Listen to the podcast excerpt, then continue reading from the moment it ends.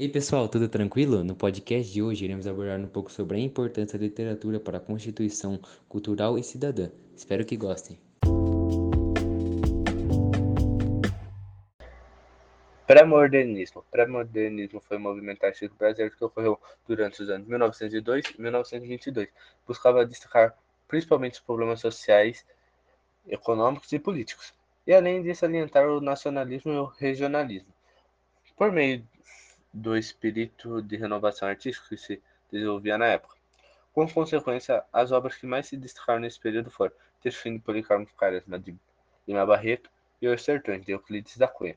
A obra de Lima Barreto tinha como ideia principal a corrupção estrutural, por causa que durante a narrativa Policarpo Quaresma lutava pelo direito da nação brasileira, extremamente injustiçada pela aristocracia da época, tendo como desfechos sua morte, por isso, triste fim de Policarpo Quaresma, que simbolizou a injustiça e a característica concebida pelo pré-modernismo. Além disso, não pode esquecer de destacar a obra Os Sertões, de Euclides da Cunha, que tinha como ênfase principal cobrir a Guerra de Canudos, que ocorreu no final do século XIX, que narrava de forma pessimista e cruel a realidade do sertão brasileiro, e através da desigualdade social referente ao personagem principal, que era Antônio Conselheiro, um líder religioso que lutava a favor da moradia, terra e direitos, que não eram garantidos para as pessoas do sertão, mostrando assim uma negligência perante a Constituição Federal de 1988, que, vamos dizer, garantia né, uma sociedade justa, livre e desenvolvida.